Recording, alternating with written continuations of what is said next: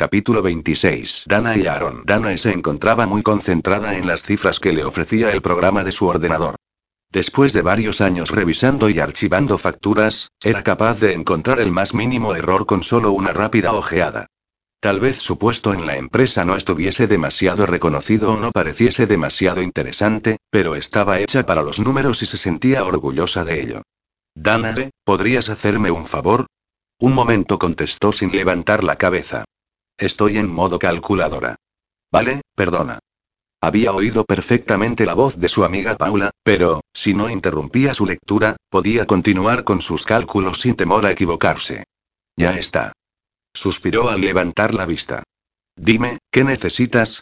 Tengo un proyecto entre manos, le explicó Paula, y necesito saber la referencia de algunas piezas que ya no se fabrican. Las puedes obtener de las facturas antiguas en papel. Las podrás encontrar en el archivo, donde están ordenadas por fechas. Lo sé, suspiró su amiga, ya he ido, pero no hay manera de entenderme entre tanta caja. Si quieres, te acompaño. Tengo una reunión dentro de cinco minutos con el jefe de diseño y algunos ingenieros. No tengo tiempo de nada, buzó. Estoy de los nervios y está bien, dijo Dana al observar a su amiga tan agobiada, ya bajaré yo. ¿Me dices el modelo y la fecha? Gracias, cariño. Paula cogió una ficha de encima de su mesa y se la ofreció a Danae. Me has salvado la vida. Y le dio un beso en la mejilla antes de desaparecer corriendo. Genial, suspiró Danae. Lo haría por su amiga, porque si hubiese sido cualquier otra persona de la empresa la habría mandado a freír espárragos. No le gustaba nada bajar al sótano, y menos sola. Hacía bastante tiempo que no iba allí, y pensar en volver a pasar un solo minuto en aquel tétrico lugar la puso de muy mal humor. En fin, tendría que aguantarse. Lo hacía por Paula, pero también le iría bien aprovechar para recuperar algunos albaranes y facturas que había necesitado en varias ocasiones, ya que había ido posponiendo demasiadas veces lo de bajar a las mazmorras de la empresa, como ella llamaba al sótano que albergaba el archivo. Descendió a la primera planta, donde se encontraba la recepción, saludó a la recepcionista y caminó hasta una puerta situada junto al cuarto de contadores de la luz. La empujó, accedió a un oscuro pasillo y lo atravesó mientras no dejaba de despotricar por la rabia de estar allí. Al menos podrían gastarse dos duros en colocar luces en condiciones en este maldito lugar rezongo. Que esta gentuza tiene dinero para coches y putas, pero no para un par de bombillas. Claro, continuó murmurando, como la única que suele bajar aquí es la rarita de contabilidad, ¿para qué nos vamos a molestar? Entre quejas y maldiciones varias, cogió de su bolsillo la llave de la puerta que daba directamente al sótano, la introdujo en la cerradura y abrió. Por fortuna, en aquel apartado lugar sí que había suficiente luz. Varias hileras de fluorescentes se iban encendiendo conforme iban detectando movimiento. En ese instante, se iluminaron únicamente los de la escalera metálica que tenía que bajar. Sintió un leve escalofrío cuando oyó a su espalda el clic de la puerta, pero no le dio importancia y continuó bajando. El problema fue cuando oyó perfectamente el sonido de la cerradura de esa puerta. Alguien acababa de cerrarla por fuera. Joder. exclamó mientras subía de nuevo los escalones. Empujó la barra de la puerta, pero esta no cedía. La habían encerrado en el sótano, no había duda. Sintió pavor nada más pensarlo. Eh. Gritó al tiempo que aporreaba la puerta a puñetazo limpio. ¿Quién coño ha cerrado? Abrid de una vez. No tiene ni puta gracia. De pronto oyó un sonido proveniente del sótano. Allí abajo había alguien que iba corriendo hacia ella. Las hileras de fluorescentes se iban iluminando al paso del origen del ruido. ¿Quién anda ahí? Dios, ¿por qué tenía que sucederle eso a ella? Nunca había pasado tanto miedo en su vida. Juró mentalmente que, si salía de esa, se dejaría el pelo de su color natural. El ruido se transformó en presencia. Sí, había alguien en el sótano, y apareció al pie de la escalera en cuestión de segundos. ¿Aarón? preguntó alucinada. ¿Qué haces aquí? Me he quedado encerrado, joder. Apartó a un lado a Dana y volvió a empujar la barra de la puerta con todas sus fuerzas, pero esta continuaba sin ceder. Mierda. exclamó. Cuando he oído ruido pensé que venían a sacarme de aquí, y resulta que es una pardilla que se ha quedado encerrada igual que yo. Oye, gilipollas. Acabo de pasar un miedo del carajo, así que procura no insultarme. Y pardillos hemos sido los dos. Muy cabreada con la situación, Danae comenzó de nuevo a golpear la puerta, a gritar y a maldecir, hasta que notó que sus cuerdas vocales comenzaban a resentirse. Esto no me puede estar pasando. exclamó. Aaron, por su parte, bajó los escalones y comenzó a fabricarse un lugar donde sentarse. ¿Se puede saber qué haces? Danae bajó también y alucinó al contemplar a Aaron montando un asiento con los restos de unas estanterías. Intentando ponerme cómodo. Esto es el colmo y esa es la única solución que se te ocurre. ¿Sentarte? ¿Tienes alguna idea mejor? El tono flemático e imperturbable de su superior estaba poniendo a Danae de los nervios. Pues sí. Contestó muy ufana. Tengo un móvil en el bolsillo. Satisfecha consigo misma, extrajo su teléfono del bolsillo delantero de sus vaqueros y lo desbloqueó. No obstante, sintió toda su repentina alegría convertirse en decepción cuando observó el aspa en la parte superior de su pantalla. Joder, no hay cobertura. Ni una pizca. No me digas, contestó Aaron con sorna. Danae sintió unas enormes ganas de darle una patada en la espinilla con sus botas cuando lo vio acomodarse en su asiento improvisado, como si estuviese en un bar con sus colegas. Tú lo sabías. También tengo teléfono, chica lista. Lo sacó del bolsillo de su americana y lo dejó sobre uno de los archivadores de cartón. Pero ahora mismo no sirven para nada. ¿Entonces? preguntó ella exasperada. ¿Qué podemos hacer? Esperar. ¿Esperar? ¿Y si tardan horas en venir? Es más, ¿y si tardan días? Pronto nos echarán de menos, ya lo verás. Le señaló el hueco que quedaba en su asiento y la invitó a sentarse a su lado. Siéntate y tranquilízate. No voy a sentarme ahí, rezongó de nuevo. Aquí no hay más que polvo y telarañas. Cada vez que tengo que bajar aquí, me cago en todos vosotros. No sabía que este lugar estuviese tan mal. Aaron miró a su alrededor con una mueca de desagrado. Hablaré con mantenimiento para ver si hay alguna posibilidad de mejorarlo un poco. Estaría bien. Suspiró ante aquella pequeñísima muestra de comprensión. Te lo agradecería, ya que creo que soy la única que baja a este lugar. Lo haré, te lo prometo. Y ahora, siéntate. Esperemos que no tarden mucho. Está bien. Obedeció a su jefe y ocupó un hueco junto a él en el improvisado asiento metálico. No entiendo que lleves también el estar aquí esperando. Yo tengo ganas de gritar, de maldecir y de liarme a patadas con todas estas estanterías. Estoy acostumbrado, explicó Aaron. Muchas veces me encerraron en lugares parecidos en el colegio cuando era niño y siempre salía. Siempre había algún profesor o empleado que me echaba de menos y me acababa rescatando. ¿Te encerraban? ¿Quién? ¿Dónde? Mis propios compañeros, en sótanos, taquillas, cosas de críos. ¿Pero por qué? Porque era listo, porque me gustaba leer, porque sacaba buenas notas, porque no me gustaba el fútbol y supongo. Nunca había pensado en cómo se sentiría alguien desde ese lado, dijo Danae algo taciturna. ¿Qué quieres decir? Que yo era del grupo que hacía esa clase de putadas. ¿Eras una abusadora de pobres niños empollones como yo? ¿Abusadora? No. La mente de Dana abandonó por un instante aquel polvoriento lugar para viajar hasta el pasado, al colegio. Pero sí pasé por una etapa rebelde a los 12 o 13 años. En casa no me hacían mucho caso, y me sentía importante cuando los profesores me castigaban o cuando otros niños me temían. Supongo que debió de ser cuando decidiste llevar un aspecto nada convencional.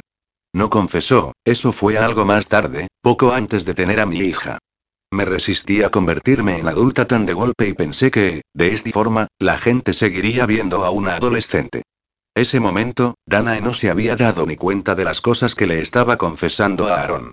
Él había empezado contando aquel aspecto de su niñez y ella lo había seguido, inducida por la confianza que le había brindado y porque, por primera vez en años, no estaban discutiendo. Antes explicó Danae con una sonrisa, cuando me he visto aquí encerrada, he pasado tanto miedo que me he prometido que si no me pasaba nada me cortaría el pelo para que continuara creciendo de su color natural. Mira si estaba cagada. No te justifiques, respondió él. Yo también lo he pasado fatal.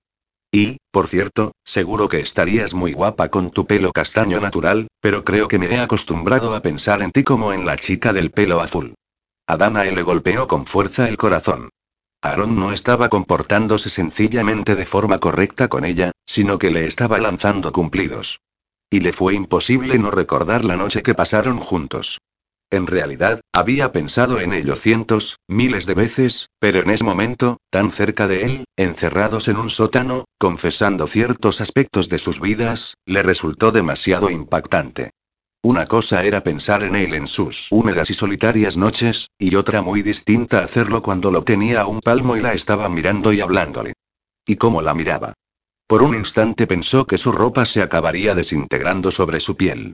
Siempre había adorado sus grandes ojos verdes, su pelo ondulado que él domaba con gomina, su sonrisa, la más bonita de la tierra y, en aquel momento, admitió para sí que cada vez le gustaba más. Gracias se limitó a decir. Pero deberías saber que estoy a punto de sufrir una apoplejía. Me has lanzado un cumplido. Teatralmente, se llevó la mano al pecho. Vale río el aludido, captada la indirecta. Pero reconoce que tú sueltas cada ráfaga de veneno por la boca que eres capaz de dejar a tu adversario por los suelos. Lo siento, se lamentó Danae. Deberíamos haber pensado hace tiempo en llevarnos algo mejor, ¿no crees? Sí, lo creo. Nunca antes habían hablado tanto, mucho menos de ellos mismos. Sobre los dos se estaba posando una extraña nube compuesta de perdón, de arrepentimiento, de buenas intenciones, que los cubría y que sentían cómo les estaba influyendo. Aaron tampoco podía dejar de mirarla. Adoraba la piel de su rostro, tan fina, tan clara, tan perfecta, donde destacaban sus grandes ojos azules. Le estaba resultando demasiado duro ignorar el recuerdo de la noche juntos y tener que quedar con ella en llevarse bien y ser buenos compañeros. Como si él tuviese suficiente con eso. ¿Has pensado alguna vez en la noche que compartimos?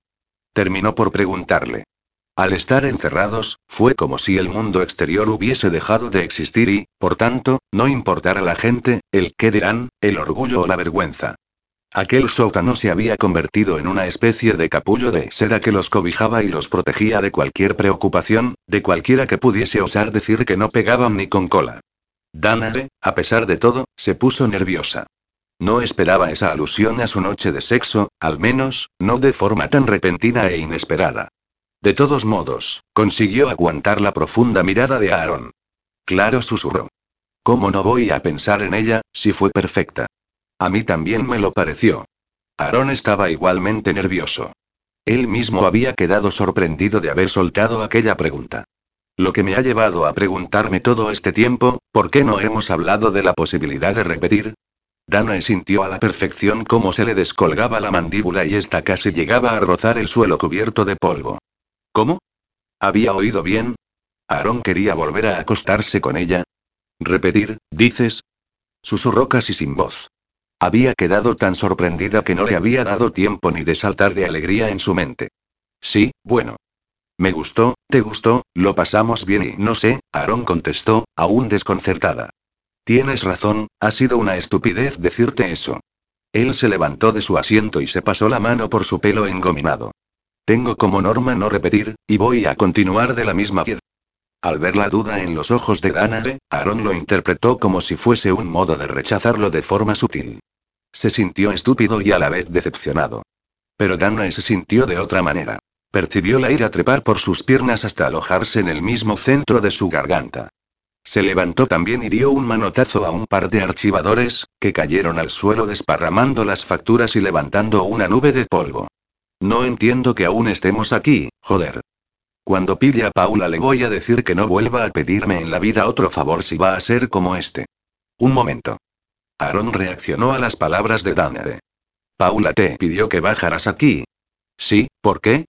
Le gritó, todavía enfadada por haberle ofrecido un caramelo para después quitárselo. Porque ha sido Darío quien me ha pedido que baje aquí a por unas facturas antiguas. Joder, exclamó Danae. Su amiga Paula ya le confesó en otra ocasión su manipulación para encontrarse con Aaron. Claro. Había hecho lo mismo. Igual que la otra vez, había solicitado la ayuda de San Martín. Dios, qué tonta había sido. Le estaba muy agradecida a su amiga, pero esta vez no iba a tener tanta suerte de que la perdonara. Pensaba decirle cuatro cosas bien dichas por haber intentado un imposible. ¿Qué ocurre? Interrumpió él sus pensamientos. ¿Sabes algo que yo no sepa? ¿Han sido ellos? murmuró. Ellos lo han vuelto a organizar. Estaba claro que San Martín nunca le había confesado a su asistente su manipulación. ¿Ellos? ¿Quiénes? Tu jefe y Paula. Lo han vuelto a hacer. Explícate. ¿No sabías que, cuando nos encontramos en aquel hotel, no fue una casualidad? ¿De qué estás hablando? Paula y Darío obtuvieron nuestras claves de la página de contactos e hicieron posible que concertáramos aquella cita. ¿Pero con qué propósito? Dime. ¿Para reírse de mí? Aaron no solo estaba confundido, sino molesto, muy molesto. ¿De ti? Querrás decir de los dos. No. Darío era la única persona en el mundo que sabía lo que yo sentía por ti. Maldita sea. Gruñó furioso. ¿Por qué tuvo que hacerme pasar una noche contigo? Es mi amigo, joder. ¿Lo y qué sentías por mí? Preguntó Dante. Debía de haber tenido una alucinación y él no había dicho eso en realidad. Sí. Harto, Aaron decidió soltarlo todo de golpe.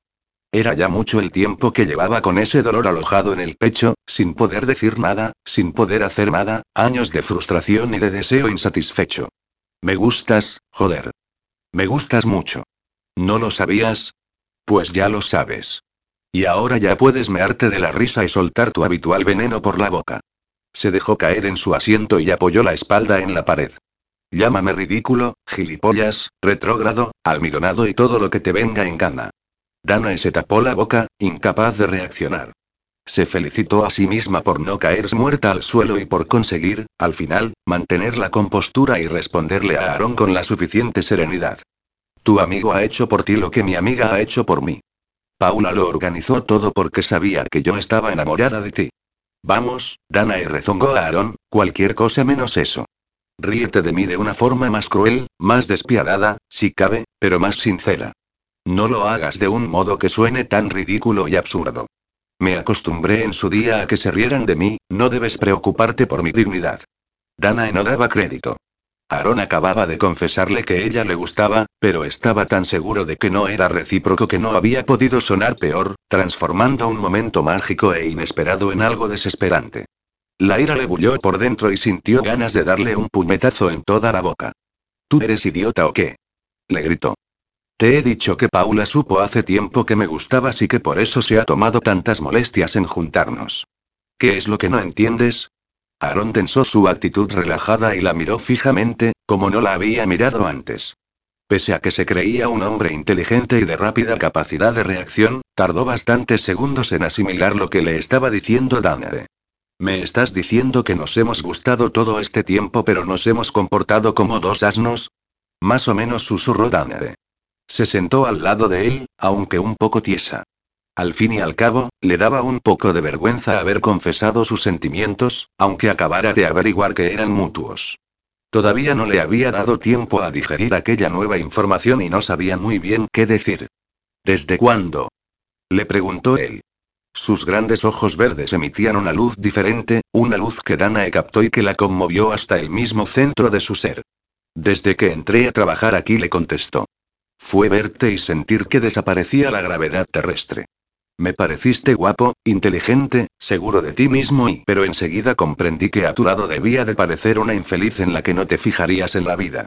Obviamente, tu gusto debía de ir más por el lado de la sofisticación, de mujeres con tres carreras que ambicionaran llegar a directora general. Y me daba tanta rabia pensar que solo era un bulto para ti que comencé a llamarte cosas horribles. Me consolaba saber que te insultaba a tus espaldas y no te enterabas. ¿Y tú?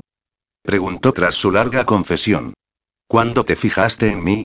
Pues el primer día que entraste aquí, hace ya tres años. No puede ser Río. Me pareciste preciosa. Levantó la mano derecha y la posó sobre la mejilla de Danae.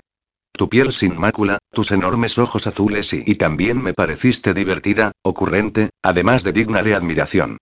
Busqué por entonces tu ficha y pude ver que, a pesar de haber dejado el instituto por quedarte embarazada, retomaste tus estudios años más tarde para poder tener tu título de contabilidad.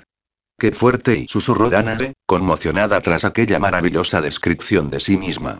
Y, por supuesto, continuó él, también pensé que no me harías ni caso, que preferirías a tipos duros con aspecto de moqueros, y no a uno del que no se tiene clara ni su orientación sexual. Yo puedo corroborarla, dijo ella divertida. Doy fe de tu gusto por las mujeres. Aunque sea una con este aspecto. Se señaló a sí misma y compuso un mohín. ¿Te refieres a esto? Aaron pasó las yemas de los dedos por el septún que atravesaba su nariz, por los múltiples aros metálicos que adornaban sus orejas, por su cabello de color azul y por sus labios pintados de negro. Me encanta todo. ¿Qué cambiarías en mí? Vamos, no te cortes. Nada, te lo juro. ¿Y tú de mí? Le preguntó. Pero no vale decir mi ropa. Necesito que en el trabajo se me respete más de lo que lo hacían los chicos en el colegio. Lo se murmuró Danae, por eso tampoco cambiaría nada de ti. Aunque achicó los ojos e inclinó la cabeza, tal vez disminuiría esa cantidad incesante de gomina. Introdujo los dedos entre su pelo y se lo alborotó. Vale sonrió, lo tendré en cuenta. Sabes que no pegamos ni con cola. Danae posó una mano sobre la áspera mejilla de él. ¿De verdad te importa? Claro que no. Lo que temo es que evites presentarme a tus amistades o algo así. Soy como soy y no voy a cambiar porque un tío se avergüence de mí.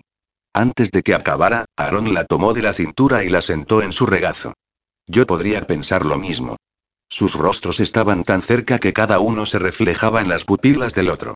Pero resulta que ambos llevamos gustándonos tres años tal y como somos, así que, en este momento, opto por dejar de decir más tonterías y pasar a la acción. Quiero besarte. Y yo que me beses. Volver a sentir los suaves labios de Dana en los suyos le resultó a Aaron lo más placentero y sensual que había sentido en la vida. Su piel aterciopelada, su olor fresco, su sabor intenso y cuando ella introdujo su lengua en la boca de él, no pudo evitar expulsar un gemido mientras enredaba las manos entre sus guedejas azules. No pares todavía, suplicó Danae con languidez. Necesito besarte mucho más tiempo. No sé si es buena idea, susurró Aaron. Desde que tuve aquella cita contigo, todos mis encuentros sexuales me han parecido tan niños y mediocres que no he dejado de pensar en aquella noche, de soñar contigo, con tu cuerpo. Te deseo tanto que si comenzamos y Danae no lo dejó terminar. Se abalanzó de nuevo sobre su boca al tiempo que se colocaba a horcajadas sobre él para tener un mejor acceso a su lengua, a su pelo, a su cuello, que besaba también, lo mismo que su mandíbula y su barbilla, para luego volver a buscar sus labios y su lengua. De forma inconsciente, movía las caderas y golpeaba la hinchada entrepierna de Aaron. Dios, cariño, para le rogó. O tendré que desnudarte ahora mismo. Danae soltó una carcajada. Con rapidez, se apartó de él, se quitó las botas, los pantalones vaqueros y la camiseta. Dejó sobre su cuerpo, únicamente, su conjunto de color burdeos y volvió a colocarse a horcajadas sobre Aaron. Dios y susurró él, como si sintiera dolor, no me digas que voy a follarte en el trabajo, en el archivo, mientras todo el mundo está trabajando. Resultan tan y morboso. Tendremos que aprovechar este encierro. Danae continuaba hablando sin dejar de apartar ropa con rapidez. Deshizo el nudo de la corbata, desabrochó su camisa y lanzó su boca sobre el pecho masculino para deleitarse con su olor, su sabor y el tacto de su piel caliente. Sin dejar, por supuesto, de desabrochar también sus pantalones. De pronto recordó algo que le hizo parar de golpe todos sus movimientos. Por tu madre, Aaron, dime que llevas un condón encima. Creo que sí, contestó él, respirando a toda velocidad ante el asalto inesperado de la chica. Buscó en los bolsillos de sus pantalones, en los de su chaqueta, y, al final, encontró el preciado botín en el forro interior de la americana. Bingo. Qué suerte, suspiró ella. Y ahora, date prisa, por favor. Si a alguien se le ocurre venir a rescatarnos ahora y nos interrumpe, lo mato. Desde ese momento, más tranquilos por tener protección, ambos se lanzaron en pos del cuerpo del otro. Aaron apartó las copas del sujetador de Danae para poder besar y lamer sus pechos mientras ella rescataba de su encierro su miembro hinchado y palpitante. Lo frotó, lo acarició y, seguidamente, le colocó el preservativo. A continuación, sin perder tiempo, se apartó las bragas, se colocó encima del excitado miembro y se lo introdujo hasta el fondo. Oh, sí gimió. ¿Cuánto tiempo soñando con esto? ¿Cuánto tiempo soñando contigo? Y desde aquella noche jadeó él, nada ha sido igual. Su voz quedó amortiguada por posar su cabeza entre los pechos femeninos y por el esfuerzo de ayudarla a ella a subir y bajar sobre su miembro. La primera vez que te besé, la primera vez que te toqué, la primera vez que saboreé tu orgasmo en mi lengua y las palabras de Aarón, sus caricias, su aliento y su miembro golpeando con fuerza le fueron más que suficiente a Danae para estallar en un profundo orgasmo con inusitada rapidez. Él la acompañó solo unos segundos después, profiriendo un fuerte rugido cuando el placer los inundó y los elevó a las alturas para después descender y así permitirles abrazarse y dejarse caer el uno en el otro. Ni siquiera se habían dado cuenta de que habían acabado derrumbando el improvisado banco metálico y se encontraban en el suelo, sobre restos de planchas de metal, polvo, telarañas y algún que otro insecto que no pudieron ni quisieron reconocer. Todavía entrelazados, ignorando cuánto los rodeaba, se besaron con dulzura tras los últimos residuos del placer. Sería un puntazo que, justo ahora, entrarán a rescatarnos Río Aarón. Aunque sí, como dices, ha sido Paula quien ha montado esto, no creo que se sorprendiera. ¿Y si no fuera Paula? Preguntó Danae mientras se desligaba de los brazos de su amante, se ponía en pie y comenzaba a vestirse. ¿Te importaría que alguien más se enterase y lo propagase por ahí? Claro que no. Aaron la imitó y comenzó a recomponer sus ropas. Es más, ojalá sea así y nos ahorren el trabajo de decirle a todo el mundo que estamos saliendo. Como Paula y San Martín. Río ella. Han decidido besarse delante de Menchu para acelerar el proceso de propagar que están juntos. Porque nosotros también estamos saliendo, ¿verdad? Preguntó Aaron. Más o menos adefentado, se aproximó a Dana y la tomó de la barbilla para hacerle la pregunta con el corazón en los ojos. Por supuesto que sí. exclamó ella. O pensaré que me has vuelto a liar para echarme un polvo y dejarme tirada otro montón de meses para que languidezca por ti. Nunca más. Aaron la abrazó con todas sus fuerzas y besó su inconfundible cabello azul. En ese instante oyeron unos ruidos y, a continuación, la voz conocida de Paula. Hola. ¿Estáis ahí? Danae. Aaron. Ha ido de un pelo, bromeó él. Es mi amiga, dijo Danae con sonrisa ladina. Y las amigas están para lo que haga falta. Capítulo 27. Dos desconocidos, tres semanas antes. El hombre solo era una sombra producida por la luz de la luna en mitad de la noche. Apostado tras una de las columnas del aparcamiento, la rabia lo hizo aspirar el humo del cigarrillo hasta notar la falta de aire en sus pulmones. Cuando tiró la colilla al suelo, la pisó con fuerza, hundiendo el pie en el asfalto hasta dejarla desintegrada. Ahora sí, estaba completamente seguro de que ella estaba allí, con otro. Lo inundó un deseo enorme de aplastar algo, de golpear, de colocar sus manos alrededor de un cuello y apretar y apretar inspiró y expiró con fuerza varias veces y dejó que esos pensamientos fluyeran hasta desaparecer, tal y como le habían enseñado. Cuando decidió que lo mejor era marcharse de allí y canalizar la ira de otra forma, un leve movimiento tras las columnas lo hizo detenerse. Fue solo un segundo y solo una sombra, pero estaba seguro de que había otra persona en aquel oscuro lugar. Con sigilo, ante el amparo de cada una de las columnas, fue ganando terreno, paso a paso, conteniendo la respiración. Un pequeño e imperceptible sonido tuvo lugar hacia su izquierda, así que no tuvo más que dirigirse a la derecha y rodear varios metros para poder colocarse a su espalda. Por fin, la vio. Ya no era una sombra, era la silueta de una mujer. Esta pareció percibir su presencia y se dio la vuelta para colocarse frente a él. Al verlo, no aparentó la más mínima sorpresa. Te estaba esperando, lo saludó y lo dejó perplejo, aunque él supo disimularlo bien. ¿Quién eres? Una aliada. El hombre la miró detenidamente. Tras salir del cobijo de la oscuridad hacia el resplandor argentino del cielo, pudo contemplar de forma algo más clara sus facciones. Era hermosa, pero en sus ojos brillaba un alto grado de maldad. Y él conocía bien ese brillo, porque era casi idéntico al que veía cada vez que se miraba en el espejo. No necesito aliados. Yo creo que sí, insistió ella. Porque estás aquí, igual que yo, has venido por el mismo motivo y no es la primera vez que lo haces. Y creo que tenemos, además, un objetivo común. Analizar la situación antes de actuar. Pues a mí me parece que estás muy equivocada. Ya no me importa la situación y no pienso actuar. Ya he tenido bastante castigo por dejarme engatusar por una zorra. Una zorra con piel de cordero, prosiguió la mujer. Y yo estoy dispuesta a arrancarle esa piel y dejarla al descubierto o, en su defecto, ponerle un buen cepo para que caiga y deje libre mi camino. Ya te he dicho que tú no tendrías que hacer nada, lo interrumpió. Únicamente necesito un poco de información. ¿Y qué obtengo yo a cambio? Satisfacción. El hombre extrajo un cigarrillo del paquete que guardaba en el bolsillo y luego se lo tendió a la mujer. Ella aceptó y esperó a que él le ofreciera fuego, antes de encendérselo él mismo y expulsar ambos una bocanada de humo. Ella aguardaba impaciente la respuesta. Él la meditaba. Ya estaba harto de cárcel, castigos y terapias. Ya estaba harto de pedir perdón. Ya estaba harto de canalizar rabia cada vez que pensaba en ella. Tal vez, ahí estaba la solución. Si él no actuaba, no tendría nada de lo que arrepentirse. Si otra persona lo hacía por él, podría obtener, tal y como le había dicho la mujer, un poco de satisfacción sin tener que ensuciarse las manos. Está bien, claudicó. Pero solo tendrás información. Yo no intervendré. Sabía que nos íbamos a entender, sonrió la desconocida. Aunque, quizá, al final, decidas cambiar de opinión y prefieras disfrutar aunque sea un poco del sabor de la venganza. El hombre notó que se le ponía de punta el vello de la nuca y rectificó su anterior pensamiento. Aquella mujer no poseía la misma maldad que él, sino mucha más. Capítulo 28. Paula. Antes de entrar en la habitación, doy un par de golpes en la puerta y la abro cuando recibo la autorización de Noah. Hola, guapa, la saludo. Se encuentra sentada ante su escritorio haciendo los deberes, aunque lleva en la cabeza, como casi siempre, unos auriculares blancos para escuchar la música que tiene descargada en el móvil.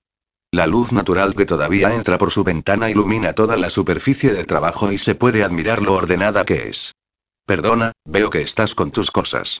Sí responde sin levantar la vista de sus apuntes. Mañana tengo una exposición oral en inglés y debo preparármela. ¿Y ya te apañas bien con música? Yo suelo preferir el silencio cuando estudio. A mí me va bien así, contesta parcamente. Puedo ayudarte, insisto. En inglés siempre he sido bastante buena y Paula me interrumpe, no necesito ayuda, de verdad. Sé perfectamente que mi madre ha salido con Aaron. Ya me lo ha presentado, es muy majo y todo está perfecto. No te sientas mal por ello ni creas que tengo algún tipo de trauma porque mi madre salga con un tío. Ya suspiro, perdona. Lleva razón. Noah se ha vuelto tan concisa a la hora de dar explicaciones que he temido que lo estuviera pasando mal porque su madre ya saliera abiertamente con alguien. No obstante, tengo que reconocer que no es así. Simplemente es una adolescente, y las chicas de esa edad cuentan cosas cuando les apetece, no cuando se lo exiges, así son las cosas. Todos hemos pasado por lo mismo. No tienes que pedir perdón, Paula. Deja el bolígrafo sobre los papeles y se gira en su silla para poder tenerme de frente. Estoy muy agradecida de teneros a todas vosotras para ayudarme con los deberes, para acompañarme cuando se me hace tarde, para defenderme de un dragón que osara atacarme. Sonríe. Pero, en esta ocasión, no necesito nada, de verdad. Es más, ya le he dicho a mi madre lo feliz que estoy porque se haya decidido a dar el paso para tener una relación. Lleva demasiados años pendiente solo de mí y de tía Emily, y se había olvidado de ella misma. Tiene todo el derecho del mundo a enamorarse. Me deja boquiabierta y no puedo evitar sonreír y darle un beso en la mejilla. ¿Qué razón tenías cuando te presentaste como la más sensata de esta casa? le digo con orgullo. Te lo dije, es cierto, ríe. Vuelve a colocarse los auriculares, gira su silla de nuevo y coge el bolígrafo entre los dedos mientras dirige la vista a sus apuntes. Debo seguir con esto, Paula. Nos vemos luego. Salgo de la habitación y me dirijo a la cocina. Si tía Emily está preparando algún té de su especialidad, no voy a ser yo quien se lo rechace. Pero no está en la cocina. La veo surgir de su dormitorio arreglada para salir. No es que vaya vestida para un gran acontecimiento, pero sí lo suficiente como para pensar que va a cualquier recado cerca de casa, pues no sería la primera vez que la veo de punto en blanco para ir a buscar el pan. Lleva un traje de pantalón y chaqueta en color claro de vaporosa tela, algo anticuado, sí, pero unido a su aura de elegancia, consigue que se te olvide y la veas la mujer más estilosa del mundo. Oh, veo que vas a salir, le digo. Sí responde mientras se coloca sus enormes gafas de sol, voy un momento a comprar algunas provisiones y, ya de paso, a dar una vuelta. Me guiña un ojo y desaparece pasillo abajo. Chao, Paula. Hasta luego. Vale. Está claro que esta tarde me quedo sola. No hay nadie en casa el día que tampoco puedo quedar con Darío porque ha tenido que viajar esta semana a Múnich y volverá hoy mismo de madrugada. En fin, tengo trabajo por hacer y puedo aprovechar. Poco a poco voy llevándome alguna de mis cosas a casa de Darío para ir acostumbrando a Isabella a mi presencia, aunque no hemos observado ningún problema por su parte. Está encantada con salir con Darío y conmigo, con vernos a los dos en casa. Me hace tan feliz la situación que a veces pienso si, después de unos años tan horribles, no será de mal agüero que todo me vaya tan bien. Subo a mi guardilla y abro el armario, de donde comienzo a sacar algunas prendas de ropa.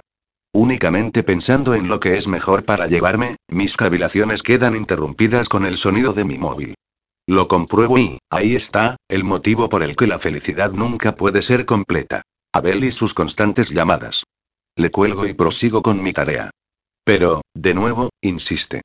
Joder, refunfuño mientras vuelvo a colgar. Elimino el volumen de llamada y dejo el teléfono sobre la mesilla. Pero esta vez no cede. El zumbido de la vibración me pone tan nerviosa que acabo tirando con furia todas las perchas sobre la cama, donde queda toda mi ropa en un montón informe de tela. ¿Qué quieres, Abel? Le grito al teléfono después de descolgar. Dime qué coño quieres de una vez. Silencio. El mismo silencio que me saca de quicio. Pero ¿por qué no me hablas? Vuelvo a gritar. ¿Qué quieres de mí? Nada. Estoy harta de ti, Abel le digo con inquina. Aprieto tanto el teléfono que mis nudillos están blancos. Haz el favor de dejarme en paz o decirme qué quieres. No tuviste bastante con joderme media vida. Sonido de respiración. Pero no la misma de siempre. Esta vez me parece el sonido que desprendería una risa macabra. Todo el vello se me acaba de poner de punta. Cuelgo y el teléfono acaba cayendo sobre la cama después de que lo suelte como si me hubiera mordido. Respiro tan aprisa que creo que voy a hiperventilar. He cambiado tantas veces mi número que ya he perdido la cuenta, sin embargo, siempre me encuentra. Dios, ¿no voy a poder deshacerme de su sombra constante? ¿No tuve bastante con soportarlo a él y su maltrato? Debo de haberme portado muy mal en otra vida. De pronto, el zumbido que emite el móvil, casi cubierto por la ropa que aún yace sobre la colcha, es más breve. Parece de un mensaje de WhatsApp. Lo miro y compruebo que es de Abel. Tenemos que vernos. Ahora. En el mismo lugar de la anterior cita. Será la última vez 17, 58. En un principio, mis dedos casi se ponen a escribir para dar una respuesta del tipo vete a la mierda o que te jodan, pero acabo por rectificar. Decido que ya no puedo seguir viviendo así, que, si hace falta, llego hasta las últimas consecuencias. Estoy harta de vivir a medias, de mirar hacia atrás cuando oigo un ruido, de sobresaltarme cada vez que suena el teléfono.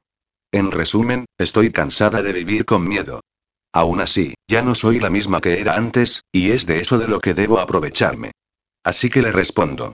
Dentro de una hora estoy ahí. 18.02. Decidida, pero usando la sensatez y la prudencia, escribo una nota dirigida a Danae que dejo sobre mi almohada. En ella le explico dónde estoy y lo que debe hacer si no he vuelto esta noche. Salgo de casa, me meto en el coche y conduzco disparada en dirección a la autopista. Antes de entrar en ella, mientras circulo todavía por una carretera sin apenas tráfico, siento que una sombra emerge justo detrás de mí y se me echa encima. Joder. Grito presa del pánico. Doy un volantazo y freno en el arcén derecho. Chist, tranquila, me dice Abel desde el asiento trasero, donde se había agazapado. Soy yo. Como si eso pudiese tranquilizarme. Lo veo por el espejo retrovisor y, antes de poder girarme hacia él, me coloca su brazo con fuerza desde atrás alrededor de mi cuello. Apenas puedo respirar y el pánico comienza a hacer estragos en mí. Y ahora, cariño, vas a ser buena y te vas a colocar en el asiento de al lado para dejarme conducir a mí. Suéltame. Le digo con esfuerzo. Él se da cuenta de que aprieta demasiado y me suelta. Tengo que respirar a toda velocidad para recuperar el aire perdido. Me duele la garganta, pero más me duele tener que soportar de nuevo sus amenazas. Me quito el cinturón y me siento en el lugar del acompañante. Él pasa al asiento delantero por el estrecho hueco sobre el cambio de marchas y le da a la llave para proseguir el camino. Lo primero que vas a hacer me ordena es darme tu teléfono. Mi teléfono, ¿Estás sorda o eres tonta? Sí, he dicho tu teléfono. Le hago caso y saco el móvil de mi bolso. Él me lo coge de la mano, baja la ventanilla y lanza el teléfono sobre el asfalto. Observo cómo impacta y cómo saltan las piezas por todas partes. Sube de nuevo el cristal y continúa conduciendo, hasta creo que me dirige una sonrisa que ya conozco y que me produce escalofríos. Necesitamos intimidad, me dice como excusa a su acto despreciable. Apenas puedo moverme ni reaccionar, pero no pienso volver a demostrarle miedo. Procuro mantener la compostura y una expresión de lo más relajada, aunque me cueste media vida. Al final le digo, sí que tenías el otro juego de llaves del coche, ¿no es cierto? Sí, pero yo no te lo robé ni intenté atropellarte. Habla con tranquilidad, mirando al frente. Su expresión es de total normalidad, como si asaltar a alguien en su coche en mitad de un trayecto no fuese algo que recriminar. Ah, ¿no? Pregunto escéptica. ¿Y quién fue, entonces? Para eso he venido, para explicártelo todo. Contemplo las diversas posibilidades. Puedo abrir la puerta del coche y tirarme sobre el asfalto, pero le veo demasiados inconvenientes. Obviando que me puedo matar y acabar igual que el móvil, dada la velocidad que ya llevamos, él regresaría a por mí y vuelta a empezar. Otra posibilidad sería tener a mano algo con lo que atacar a Abel, lo que me daría una gran satisfacción. Pero necesito acabar con esto de raíz, no solo momentáneamente, aparte de que podríamos matarnos los dos. Entre un pensamiento y otro, observo que se pasa la entrada a la autopista y continúa por una carretera secundaria bastante apartada de cualquier tipo de civilización. ¿A dónde vamos? Le pregunto. Te lo he dicho, responde, como si yo fuera corta de entendederas. Vamos a aclarar algunas cosas. Sí, tengo miedo, no voy a negarlo. Por mi cabeza pasa la idea nefasta de que, harto de mí, muerto de celos o por cualquier otro motivo, ha decidido deshacerse de mí, matarme y enterrarme en algún apartado lugar donde nunca me encontrarán. Solo tengo el consuelo de la nota que dejé en mi dormitorio, pero contaba con el móvil para que rastrearan mi ubicación. Ahora, ¿cómo van a saber dónde estoy? ¿Por qué haces esto, Abel? Le pregunto, para ir tanteándolo. ¿Por qué no aceptas que entre nosotros ya no puede haber nada y que no podemos ir? Cállate, Paula, por el amor de Dios. ¿Crees que esto es para recuperarte? Por favor, no me hagas reír. No me interesas ni un ápice. Ya no has sido solo mía y no me gusta la mercancía usada. Por un lado me sigue dando asco escucharlo, aunque, por otro, siento alivio. Entonces, ¿para qué me secuestras en mi propio coche? No te estoy secuestrando. Solo quiero que hablemos. Me dan ganas de decirle que poco podemos hablar, que lo único que le pasa es que está mal de la cabeza. Lo conozco demasiado bien, por desgracia, y sé que lleva mucho tiempo sin controlar la situación. Detesta no ser él quien mande, y ha decidido despedirse de mí a su manera, para que me quede bien claro quién manda y ha mandado siempre. El trayecto se me ha hecho enormemente largo, pero parece que estamos cerca de lo que supongo es nuestro destino. Abel ha dejado la carretera para girar hacia un camino de tierra que se adentra a campo través y que nos lleva hasta una masía. Estaciona y para el coche frente a una puerta trasera. Bájame ordena. De momento, obedezco. Quiero saber a dónde me llevará todo esto. Nos acercamos a la puerta, la abre y accedemos al interior, donde nos recibe una cocina algo lúgubre y desordenada. Después, me conduce hasta el salón, igual de sombrío, debido a las ventanas cerradas y las cortinas echadas. Huele a humedad y a abandono, aunque parece un poco más ordenado, pues apenas tiene unos pocos muebles y un par de jarrones con flores marchitas y secas. ¿Vives aquí? Le pregunto. Claro que no responde con desdén. Soy el mejor comercial de mi empresa, y esta semana me mudo definitivamente a Madrid, lejos de toda la mierda que me rodea aquí. Mientras tanto, vivo en hoteles o apartamentos de alquiler, siempre en buenas categorías. ¿O has pensado que soy un perdedor? He pensado muchas cosas malas de ti, Abel, pero nunca que fueses un perdedor. En todo caso, un grandísimo hijo de puta maltratador, un cobarde y un cabrón. No te creas tan perfecta, Paula. Se pone tenso, esperaba que lo hiciera, pero no puedo amilanarme ahora. Siento la imperiosa necesidad de que lo sepa, de que entienda que no me destrozó del todo, que he sido capaz no solo de reponerme, sino de hacerme más fuerte, plantarle cara y demostrarle que no ha podido conmigo. Aunque no soy de piedra y temo que quiera hacerme daño. La diferencia está en que lucharé hasta el final. Nunca me lo he creído, respondo. Y, ahora, solo quiero saber para qué me has traído aquí. Este lugar es de un amigo, explica. Yo sigo plantada delante de un antiguo mueble buffet mientras él se deja caer en el filo de la mesa. Tiene las manos apoyadas a ambos lados de su cuerpo y ha cruzado una pierna sobre la otra, por lo que parece tranquilo y dominador de la situación. Pero lo conozco, he convivido con él durante más de 10 años y sé que está conteniendo una gran ira. Lo que no tengo claro es de qué forma la va a expresar, aunque empiezo a hacerme una ligera idea. Hemos venido aquí, continúa su explicación por la razón que ya te he dicho. Antes de irme definitivamente tenía que dejarte claras algunas cosas. ¿Cómo, por ejemplo, qué paso de ti, que ya no me interesas y que yo no estoy detrás de todo lo que te está pasando últimamente? Entonces, ¿quién? Le exijo. Si no eres tú, ¿a quién puede interesarle putearme a esta manera? ¿Quién sigue llamándome por teléfono? Cállate y déjame explicarte. ¿Quién me pinchó las ruedas o me dejó sin coche para intentar atropellarme con él? Insisto, cada vez más alterada. He dicho que te calles, joder. Antes de poder reaccionar, lo último que ven mis ojos es el brillo de su maldito anillo en su dedo anular frente a mi cara. Lo siguiente es verlo todo rojo por el doloroso impacto que recibo en el rostro y, a continuación, el que siento en la espalda. La fuerza del golpe me ha lanzado contra el mueble que tengo detrás de mí, que se me clava en la zona lumbar y me hace rebotar para acabar cayendo al suelo, donde me golpeo la cabeza. Creo que he arrastrado en el proceso un jarrón que adornaba el mueble, pues siento el estruendo de cristales que caen a mi alrededor. Por último, oigo un penetrante zumbido en mi cabeza y todo se vuelve negro. Parpaleo con esfuerzo y consigo abrir un poco los ojos. Siento toda la escala de intensidad de dolor en mi cuerpo, desde las contusiones en mi espalda por el golpe o en el cuello por la postura, pasando por el dolor de mi mejilla, hasta el terrible palpitar que sacude mi cabeza. Siento, asimismo, escozor en ciertos puntos de mi pierna derecha o en las manos y compruebo que es debido a los fragmentos de cristal que me han lacerado esas zonas. No puedo evitar revivir aquel horrible momento en el que me vi sentada sobre restos de platos rotos que se me clavaron en los glúteos y que me dejaron una fea cicatriz.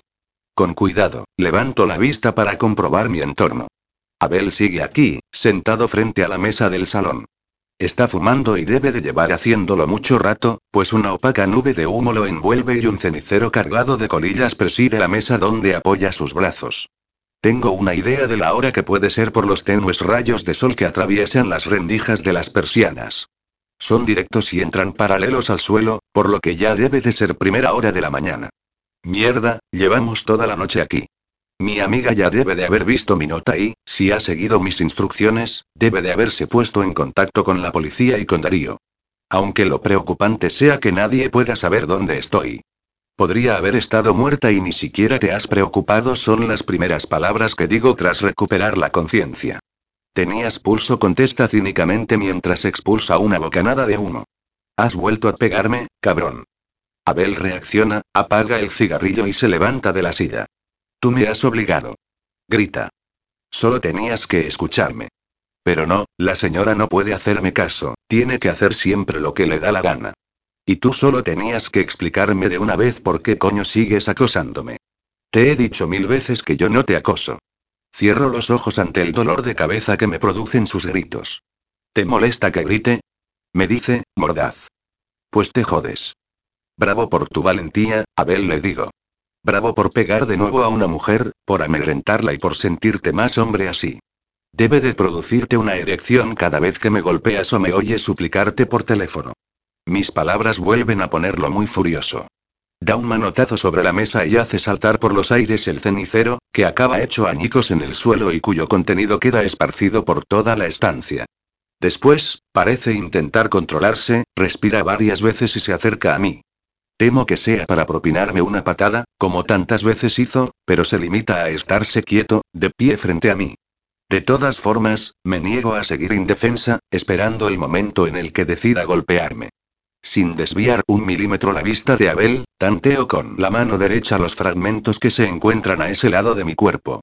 Justo debajo de mi palma percibo el que debe de haberme producido la herida de la pierna. Lo estudio, lo tanteo. Tiene forma triangular, así que rodeo su base con la mano. Contengo la respiración cuando noto las aristas clavarse en mi carne. Eres una maldita zorra. Ahora me alegro de haber aceptado la proposición de aquella mujer. Como bien dijo ella, tus caídas solo me han producido satisfacción. ¿Qué mujer? Le pregunto interesada. Tal vez ahora decida no contestarte, replica, con lo que me hace bullir de ira. Quizá ahora decida decirte, simplemente, que esa mujer solo te hacía daño para divertirse, aunque también como compensación hacia mí por haberle dado algunos detalles de ti. Pero, en realidad, a quien quiere hacer daño es a su examante, el que ahora es tu amante. Darío. exclamo. Mi mente funciona a toda velocidad. La única persona que querría vengarse de mí y de Darío ha de ser la misma que encontré medio desnuda en su casa, que me mintió para separarnos. Celia. Le grito. ¿Qué quieres decir con hacerle daño a Darío? Que mi acuerdo con ella incluía quitarte de en medio por unas horas, crearme una coartada y dejar que ella hiciese el resto. El miedo que siento ahora es mil veces más intenso que el que pudiese sentir antes por pensar que Abel iba a matarme. Es un frío que me ha penetrado hasta los huesos al imaginar a aquella maldita mujer haciéndole daño a Darío. Dime ahora mismo qué piensa hacerle. Y déjame avisarlo, por el amor de Dios. No sé qué piensa hacerle, me dice tan tranquilo. Y, aunque lo supiera, créeme, no te lo diría. Más que nada porque ese tipo me importa una mierda, y tu preocupación, otra. Se acabó. Este cabrón no tiene ni idea de lo que puede hacer esa preocupación que él menciona. Con la fuerza que me otorga la rabia, tanto la reciente como la acumulada durante años y años de mi vida, me impulso hasta quedar de rodillas en el suelo frente a Abel. Mi brazo derecho coge la inercia necesaria y, con esa misma fuerza, mi mano acaba clavando en su pierna el fragmento de cristal que encerraba entre mis dedos hacía rato. Yo misma percibo con claridad los centímetros de carne que atraviesa la afilada y larga punta de mi arma improvisada. El alarido de dolor retumba en el vacío de la casa. Abel cae al suelo mientras se sujeta la pierna y me mira desquiciado cuando contempla la sangre que le brota del muslo. Dios. ¿Qué me has hecho, grandísima puta? Sácame esto de aquí. Lo que yo pensaba. Tan hombre para golpear, tan cobarde en todo lo demás. Yo que tú no lo haría. Me pongo en pie, ignorando el mareo que me desestabiliza, y me acerco a él cuando temo que pueda sacarse el cristal. Por la cantidad de sangre que emana de la herida le digo en tono profesional, y por su color rojo vivo, diría que te he seccionado la arteria femoral. Si te desprendes ahora del objeto punzante, te desangrarás en pocos minutos. No tengo ni la más mínima idea de si he atravesado nada, puesto que me ha surgido así, en plan película. Solo sé que ahora es Abel quien tiene la cara de pánico que siempre me había tocado tener a mí. ¿Qué hago entonces? Grita desencajado. Llama a una ambulancia, grandísima zorra. Me tiraste el teléfono por la ventanilla, ¿recuerdas? Coge el que hay sobre la mesa. Es uno antiguo de tarjeta, para que no se pueda rastrear. Despacio, regodeándome, me acerco a la mesa y cojo su teléfono. ¿Dónde nos encontramos? Le pregunto. Para poder dar la dirección. Me da los datos y comienzo a pulsar en el teclado, pero, tras pensarlo mejor, decido dejar de teclear. Como esto parece un cúmulo de hechos que se han llevado a cabo a cambio de otros, le digo, acabo de pensar que llamaré a una ambulancia cuando me digas exactamente lo que quiero saber. ¿De qué estás hablando? Chilla. Empieza por no tomarme por tonta. Me acuclillo frente a él y lo miro como si fuese escoria. Gruesas gotas de sudor bajan por su frente mientras continúa sujetando su pierna con expresión de dolor y miedo. Casi temo que se ponga a llorar. Dime, ¿es Celia lo ha organizado? No sé cómo se llama. Morena, muy guapa y elegante, pero una bruja manipuladora. Sí, supongo que es ella. Y ahora, me vas a contar todo el plan. ¿Cuándo piensas llamar a la ambulancia? Me estoy desangrando, joder. ¿Huele, Abel? Me regodeo en preguntarle. Y no me refiero a tu herida, sino a sentirte indefenso, a temer que otra persona pueda tener tu vida en sus manos. ¿Duele mucho? Y tus amigos y tu amante deben de creer que eres una mosquita muerta, me suelta con desprecio. No tienen ni idea de la mala puta que has sido siempre. No, Abel, no te confundas, le digo satisfecha. Sí es cierto que puedo ser ahora esa mala puta que dices, pero no lo era antes. Tú me has obligado a serlo. No imaginas el esfuerzo que estoy haciendo para no largarme y dejarte aquí para que te devoren las ratas. Maldita sea, grita desesperado, le di a Celia tu número de teléfono para que pudiera llamarte y ponerte nerviosa. Yo ni siquiera estaba en Barcelona cuando te pincharon las ruedas, y tampoco cuando intentaron atropellarte. Todo fue obra de ella. Dime lo que me interesa. ¿Qué piensa hacerle a Darío? Durante esta mañana explica, algo más calmado a pesar del incremento de sudor de su rostro, alguien en complot con ella boicoteará el coche hacia amante tuyo. Creo que un antiguo empleado al que echaron por espionaje industrial y que ahora no encuentra trabajo por ninguna parte con sus antecedentes. ¿Qué clase de boicot? Pregunto, sintiendo el pánico penetrar en mi sangre, dejándome helada. Creo que lo dejarán sin frenos. Así, cuando tú, supuestamente, lo llames para pedirle ayuda, él cogerá su coche y tendrá un accidente por el camino. Piensa matarlo. Digo conmocionada. Tiene un buen coche, su vida no corre peligro. Ella pensó que únicamente tendría un accidente y que sería suficiente para vengarse de vosotros dos. Joder. Exclamo, tanteando el móvil con nerviosismo. Tengo que llamar ahora mismo. Y tengo que ir. Cojo las llaves del coche del bolsillo de la chaqueta de Abel y me dispongo a salir del salón. ¿Y yo qué? grita él. Vas a dejarme aquí para que muera. No tendremos esa suerte, me limito a decirle. Ni yo, ni el mundo en general. Apenas me atinan los dedos cuando trato de utilizar el teléfono y abrir el coche. El espejo retrovisor me devuelve una imagen tan horrible de mí misma que desisto de seguir mirando, pues mi pómulo está hinchado y amoratado, mi ojo derecho apenas se abre y tengo restos de sangre seca en la nariz. Lo primero que hago es llamar a Darío, pero no me contesta. Decido, después, llamar a una ambulancia para comunicarles dónde se encuentra Abel. Arranco el coche mientras vuelvo a teclear el número de Darío, pero sigue sin contestar. Mierda. Exclamo en voz alta. Soy incapaz de recordar de memoria el número de la empresa, dado que en estos tiempos nos hemos acostumbrado a recurrir a nuestra agenda sin tener que memorizar los contactos. Vuelvo a intentarlo una y otra vez y continúo sin obtener respuesta. Entre los nervios, mi cabeza, que todavía no se encuentra al 100%, y el pánico que me atenaza, solo soy capaz de recordar el teléfono de Danae. Ella, por suerte, sí me contesta. Danae, por favor, soy Paula. Paula, por Dios, ¿dónde estás?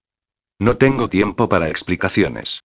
Tienes que decirle ahora mismo a Darío que no coja su coche, ¿me oyes? Que no coja su coche, que le han dejado sin frenos. Dios, Paula, Darío ya ha salido a buscarte y en su coche. No. Grito. Llama a la policía, por favor. Le pido. Y explícaselo. Ahora mismo. Tiro el móvil al asiento del acompañante. Jamás en mi vida me he sentido tan impotente. Conduzco a toda velocidad, sorteando como puedo el resto de los automóviles, sin tener aún muy claro cuál puede ser mi objetivo. Se me pasa por la cabeza encontrar el coche de Darío y ponerme a su lado, echarlo de la carretera antes de que tenga una colisión más grave, pero antes tengo que localizarlo. Vuelvo a marcar su número y, esta vez, me contesta. ¿Sí? Darío, ¿dónde estás? Paula. Estoy conduciendo. ¿Se puede saber dónde hay? Darío, escúchame. Tu coche está sin frenos. No me digas. A continuación, un zumbido me deja casi sorda. Un golpe, un chirriar de ruedas sobre el asfalto y, después y, nada. Darío, por favor, háblame y capítulo 29. Darío, una hora antes. Toda esta gente que habla a mi alrededor no tiene ni idea de las pocas horas que he dormido. Tras aterrizar en Barcelona de madrugada, solo me dio tiempo a ir hasta mi apartamento y tirarme sobre la cama, donde me quedé dormido con la misma ropa que llevaba, puesto que las negociaciones me habían mantenido en vela las últimas 24 horas. Pero al personal de mi empresa no puedo contarle mis penas. A primera hora de esta mañana había una importante reunión, y aquí estoy. El director de marketing está mostrando unos gráficos en la pantalla y, gracias al litro de café ingerido, puedo seguir el hilo. De todos modos, tengo la suerte de tener a Aaron, que, sentado a mi lado, no deja de tomar notas y hacer las preguntas pertinentes que debería formular yo si estuviese un poco más despierto. Me sobresalto cuando oigo el zumbido del móvil de mi ayudante, pues me ha hecho recordar que dejé el mío sobre la mesa de mi despacho. Está claro que haber dormido menos de dos horas en dos días tenía que pasarme factura de alguna. Aaron comprueba el origen de su llamada y frunce el ceño. Se levanta, pide disculpas y sale de la estancia. Qué raro que deje una reunión de esa manera. Debe de haber llamado a algún responsable de producción con algún problema grave.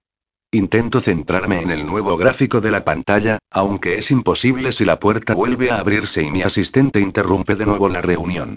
Lo siento, señor San Martín, me dice Aaron, pero es importante que salga un momento. Joder. Bufo mentalmente y me levanto tras disculparme. ¿Qué cojones pasará ahora? ¿Qué ocurre? Le pregunto a Aaron una vez he cerrado la puerta.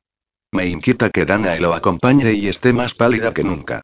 Paula no ha venido a trabajar hoy, me explica mi ayudante. Danae ha venido a decírnoslo. ¿Cómo que no ha venido a trabajar? Miro a su amiga. ¿Dónde está Paula? Yo y titubea nerviosa, lo siento, señor San Martín. Cuando llegué anoche a casa era tarde, mira de reojo a su reciente novio y no entré en su habitación para no molestarla. Y cuando me he levantado esta mañana y he comprobado que no estaba, he creído que habría pasado la noche con usted, qué espantosa es la sensación de miedo, de ese pánico que se introduce muy adentro y luego va surgiendo hacia afuera como si te atravesaran témpanos de hielo. Nos quedamos todos expectantes cuando suena el móvil de Danae. Dime, tía Emily, oh, Dios mío, ¿y qué ocurre? Le exijo. Mi tía ha encontrado una nota en el dormitorio de Paula, exclama alterada. En ella dice que ha ido a ver a su exmarido y que, si esta mañana no había vuelto a casa, llamáramos a la policía y lo informáramos a usted. Maldita sea. Grito. Aaron le ordeno mientras voy a mi despacho, cancela la reunión y pide disculpas. Llama a la policía y cuéntales todo lo que sabemos. Ahora mismo, Darío. ¿A dónde piensas ir? No lo sé. Exclamo. Pero mantenedme informado. Corro hacia el aparcamiento, entro en el coche y miro el móvil. Observo que tengo un montón de llamadas perdidas de números desconocidos, así que arranco y salgo del edificio sin tener nada claro mi destino. Únicamente he creído que, en cuanto sepa algo de Paula, estaré más cerca que si me quedo en mi despacho. Sigo acelerando al entrar en la carretera. Recibo una llamada y observo en la pantalla del coche que se trata de uno de los números que me han llamado anteriormente. No estoy seguro de cogerlo por si ocupo la línea, pero, ante la insistencia, decido contestar. ¿Sí? Darío, ¿dónde estás? Paula. Estoy conduciendo. ¿Se puede saber dónde y? Intento frenar para poder hablar y que me indique su paradero. Presiono el pedal con el pie pero se hunde hasta el fondo sin oponer resistencia. ¿Pero qué coño y? Ya solo me da tiempo a oír a Paula por el altavoz antes de reaccionar. Darío, escúchame. Tu coche está sin frenos. No me digas. Hay coches por todas partes y sé que esto acabará en desastre, así que lo único que se me ocurre en este momento es reducir de marcha mientras me desvío hacia un camino menos transitado, lo que consigue que se me clave el volante en el pecho y casi me quede sin respiración. A continuación, pongo punto muerto y acciono suavemente el freno de mano. Siento perfectamente cómo se bloquean las ruedas traseras, cómo, de pronto, estoy cabeza abajo y, después, todo es oscuridad. Capítulo 30. Paula. Pude hablar con el médico y me quedé más tranquila.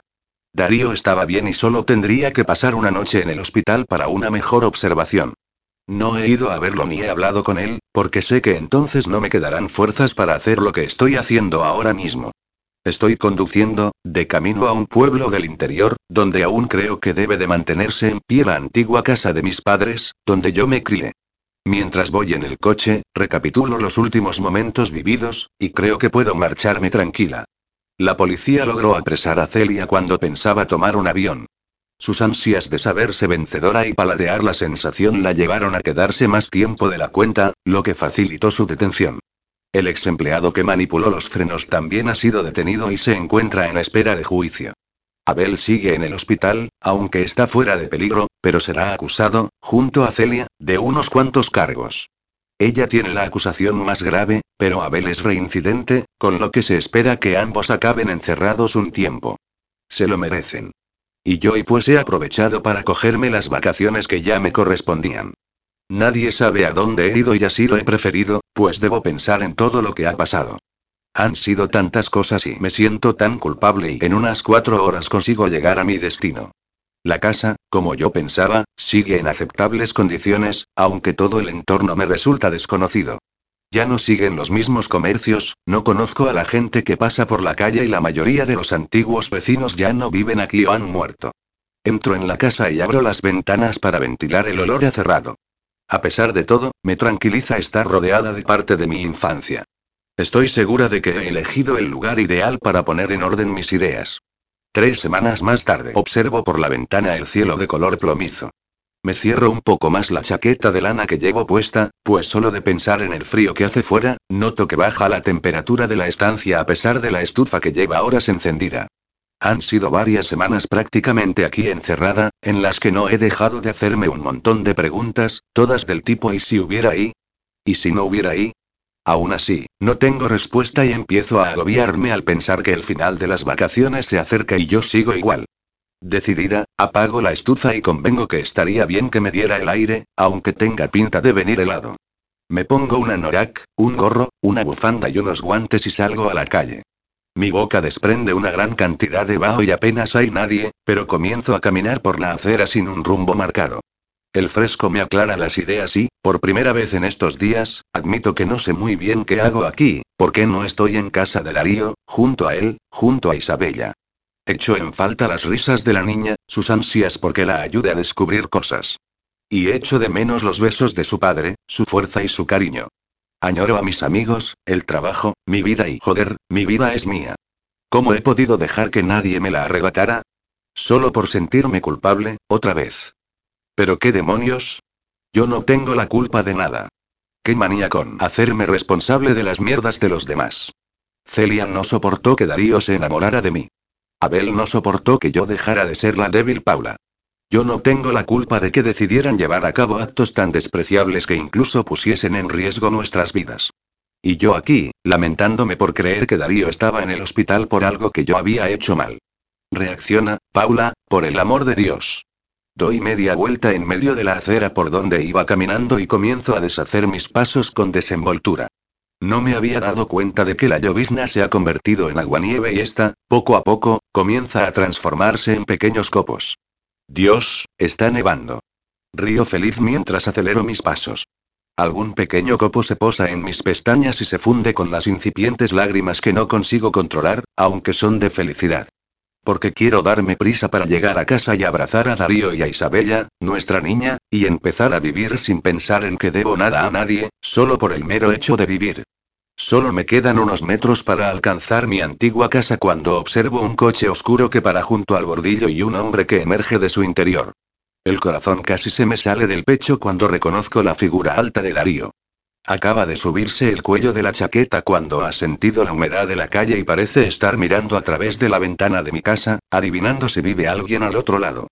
Corro y mis deportivas hacen salpicar el agua de los pequeños charcos formados por la anterior llovizna.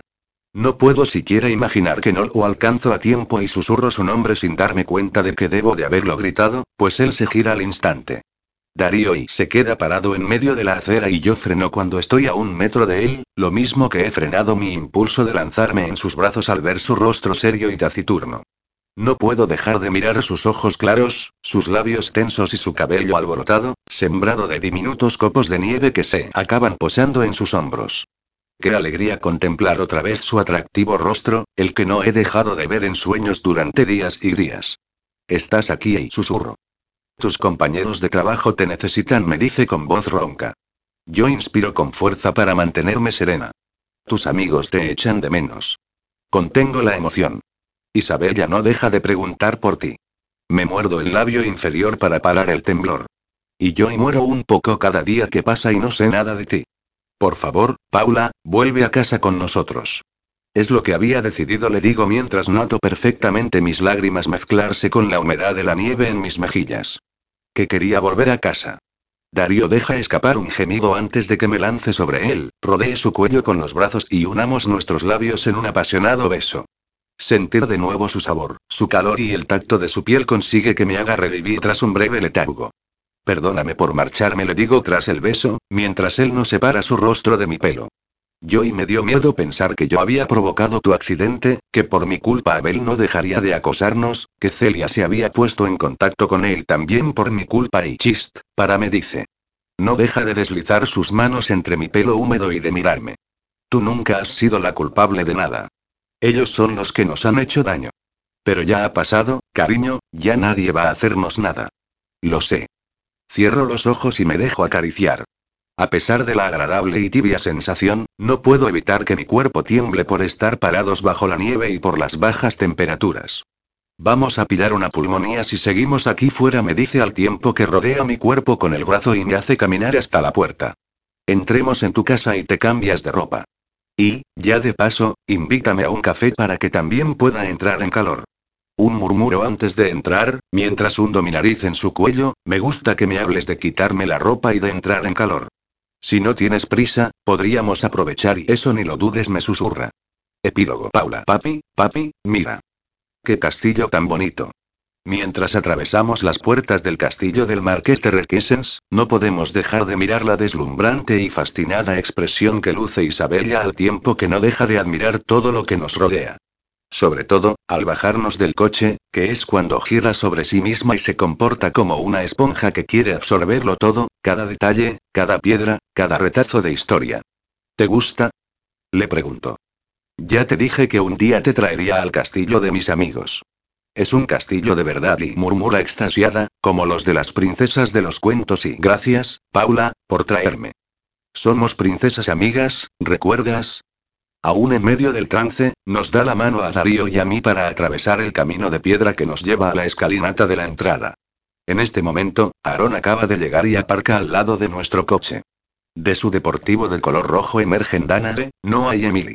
Vaya pasada de castillo, murmura Noah. Me recuerda a la mansión de un lord inglés con el que conviví un tiempo, interviene Emily, que para la ocasión ha elegido un vestido en color fuego estilo años 20. Aunque aquel tenía servicio y oh, veo que nos espera un mayordomo, qué clase. Me encanta y vas a tener que comprarte un coche familiar, bromea Darío con su ayudante, o a este paso tendréis que sacar las piernas por la ventanilla. No me importa en absoluto, contesta Aaron si he de cambiar mi coche deportivo por otro más grande y familiar. Tengo muchas otras ventajas a cambio. Dana se ha acercado a él y le ha dado un beso en los labios. Ambos se miran de una forma que consigue hacernos suspirar. Mi amiga le propuso a su novio desprenderse de sus piercings o del color azul de su pelo para parecer más normal, a lo que Aaron se negó en rotundo, alegando que era parte de su esencia rebelde. Lo que sí decidió ella fue prescindir del oscuro maquillaje y sustituyó el color negro de sus párpados por el tono natural de su piel. Parece más joven todavía, si ello es posible, y está realmente más guapa que nunca. Por fin, nos topamos con los anfitriones, Micaela y Roderick. El marqués nos saluda, envolviéndonos a todos en su aura aristocrática, y dejando boquiabiertas a Danae, Noah y Emily. Incluso Isabella tiene sus ojos clavados en él. Bienvenidos al castillo Requesens, dice sin apartarse de su muy embarazada mujer.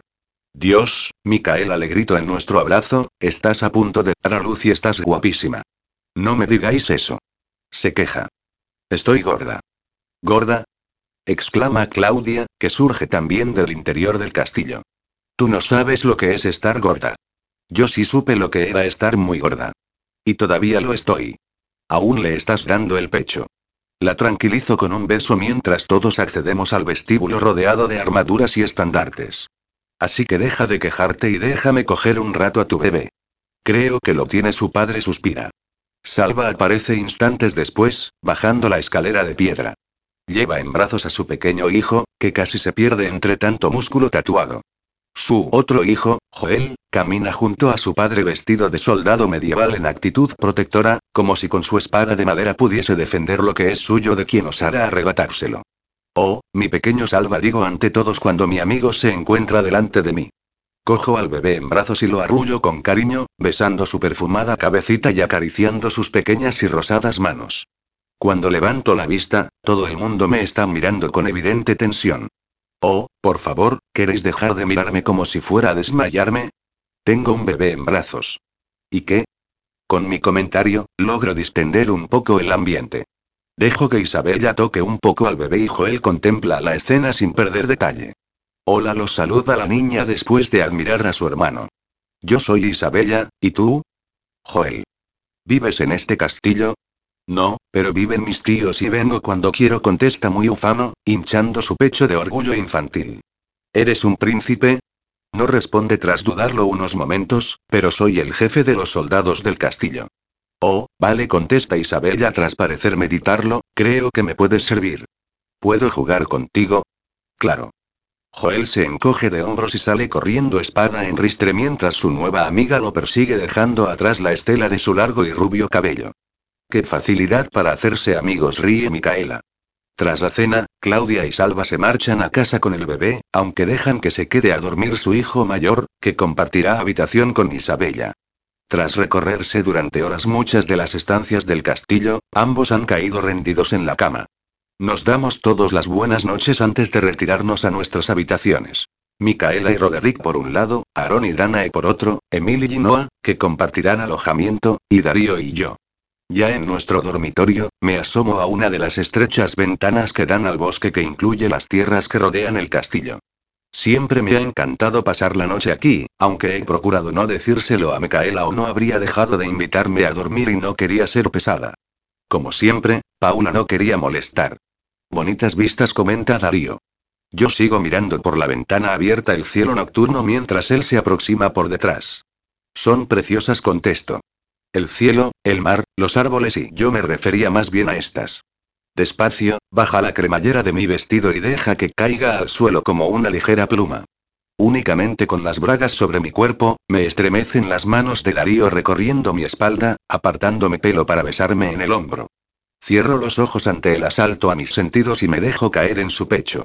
Por el tacto de su vello en mi espalda, adivino que está desnudo. No me había dado cuenta de que te habías quitado la ropa, le digo, todavía apoyada en su pecho. Te he visto muy embelesada mirando por la ventana y he decidido ir ganando tiempo. Sus manos abarcan ahora mis pechos y los pellizcan mientras sus labios siguen dejando su huella húmeda sobre mi piel. Un momento, Darío, tengo que decirte algo y chist, ahora no susurra. Luego, cuando te haya hecho el amor en los aposentos de un castillo. Desliza la tela de encaje de mis bragas y pasa con suavidad su mano sobre la fina piel de mis nalgas. Son caricias tan sutiles y sensuales que mi sangre ya comienza a bombear con fuerza por mis venas. Ahora, una de sus manos se desplaza hacia mi pubis y lo acaricia, frotando mis labios íntimos con suavidad pero con destreza.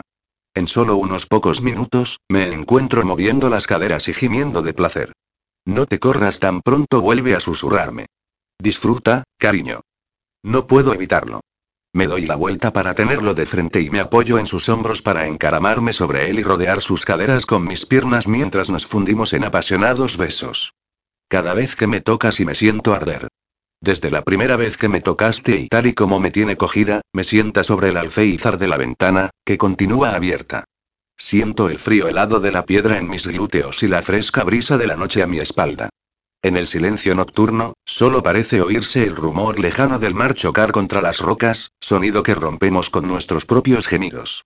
Tras besarnos con pasión, Darío abre mis piernas y me penetra mientras sujeta mi cintura para evitar el vértigo de la altura. No me da tiempo a decirle que no hace falta, que no tengo miedo, que no puede haber nada mejor que hacer el amor con él delante de una ventana abierta al cielo de la noche. No dejamos de mirarnos mientras sus caderas embisten con fuerza. Se inclina para tomar mis pezones con los labios y yo enredo las manos en su pelo mientras clavo mis dientes en su hombro, en su cuello. Le hago levantar la cabeza para buscar su boca y besarlo de nuevo, para saborearlo mientras la tensión en mi vagina me hace moverme aún más a prisa y gritar cuando el orgasmo me alcanza. Él no deja de embestir, de lamer mis pezones, de besarme. Sentimos nuestras pieles húmedas del sudor por el esfuerzo, pero vuelvo a sentir de nuevo el hormigueo en mi vientre y en mi vagina que me anuncia un nuevo orgasmo. Exploto cuando siento que su semen caliente inunda mi cuerpo y ambos nos estremecemos hasta que los espasmos cesan y caemos en los brazos del otro. Darío aprovecha para cogerme en sus brazos y llevarme a la cama, donde nos tumbamos sobre las frescas sábanas de raso. Él se apoya en un codo y acaricia sutilmente mis pechos con la otra mano. Tienes una piel tan suave y es para encajar mejor contigo. Paso mi mano por el vello crespo de su pecho, su sexo y sus piernas. Por cierto, ¿no querías decirme algo? Oh, sí, llevo rato intentando decírtelo, pero no hay manera de que me escuches. La culpa es tuya, que me distraes. Le da un lametón a uno de mis pezones y continúa con el otro. Aprovecho que no me mira para soltarle lo que tengo que decirle. A la una, a las dos y a las sí. Estoy embarazada. Me muerdo el labio para no reír cuando contemplo su cabeza paralizada. Poco a poco, la levanta y me mira fijamente. Sus ojos claros se clavan en los míos y consiguen que se me pare el corazón. ¿Cómo has dicho? Susurra. Que estoy esperando un hijo tuyo, Darío San Martín.